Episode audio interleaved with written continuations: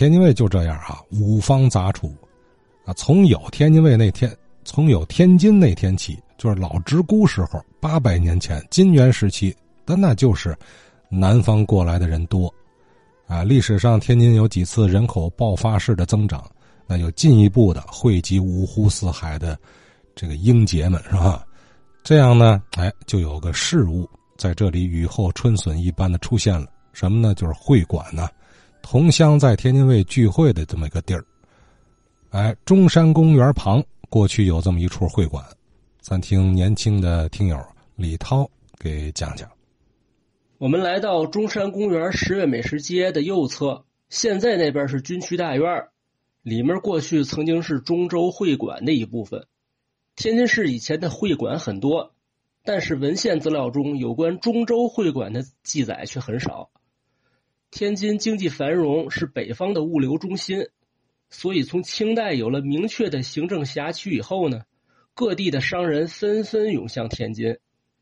为了团结自己的同胞，振奋乡谊，维护自身的政治、经济、文化利益，各地便纷纷在天津建起了会馆。这些会馆啊，也是天津文化中宝贵的单元。他们显示了不同区域的建筑文化以及经营理念，乃至于政治表现。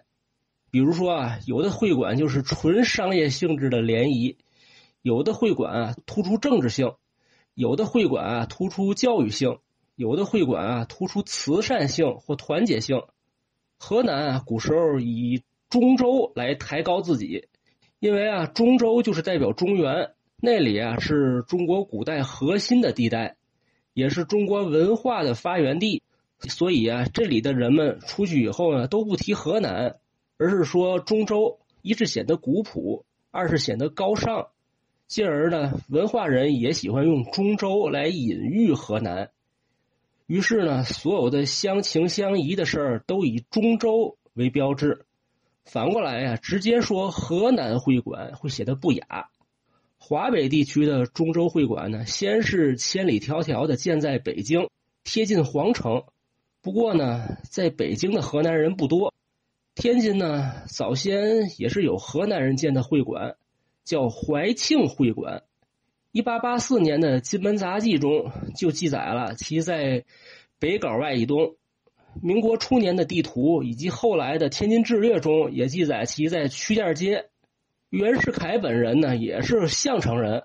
当他到了天津做直隶总督兼北洋通商大臣以后呢，在天津的河南人感到有底气了，认为袁世凯就是他们的政治靠山和政治背景。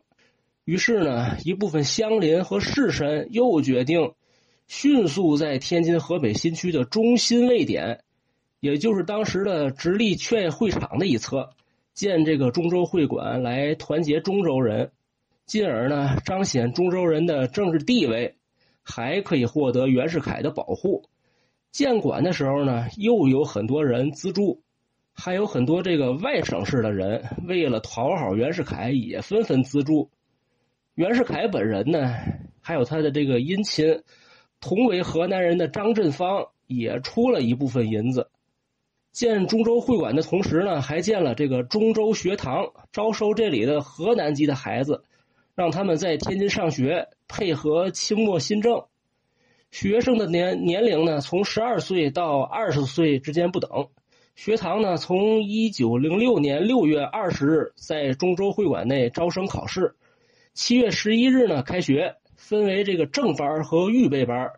此后的几个月呢，又不断的招收插班生，直到一九零八年，袁世凯被摄政王载沣罢官回籍，中州学堂呢被迫停办。袁世凯被罢官后呢，先由这个杨世襄做了一年多的直隶总督。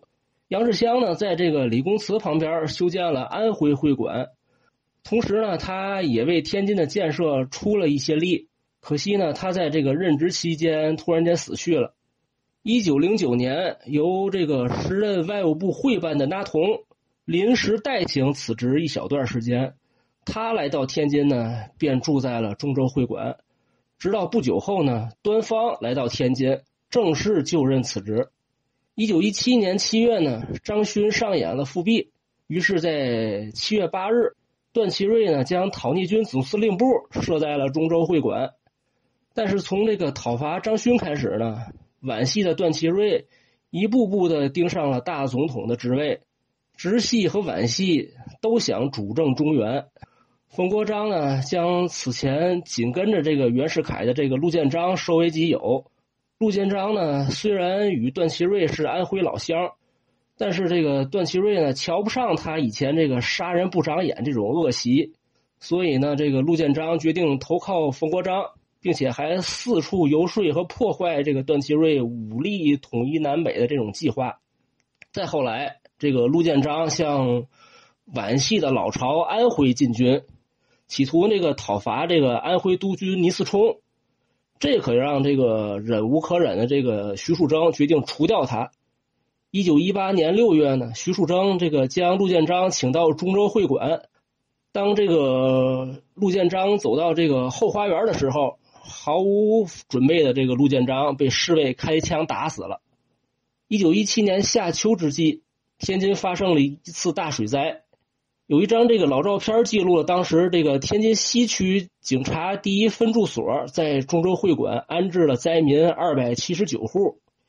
一九二九年年初呢，中州会馆开办了私立镇中中学，在中州会馆里面呢建了一个大戏台。这个戏台的规模呢，相较于现存的广东会馆的这个戏台而而言呢，只比其大不比其小。可惜呢，这个封在军区大院里面，长期不被人所知。四十年代开始呢，这里就作为这个军区招待所。后来在这个军区盖军官宿舍的时候被拆掉了，令人非常惋惜。七十年代啊，当时的人们才发现造币厂的旁边还有几栋老房子。一打听啊，属于中州会馆，可是到现在啊，基本上都不存在了。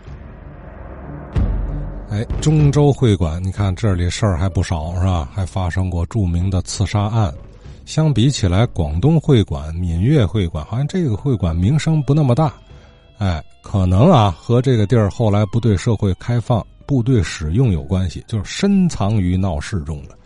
哎，另外呢，似乎河南人呢在老天津卫留下的这个历史痕迹也不那么多，呃，不那么重。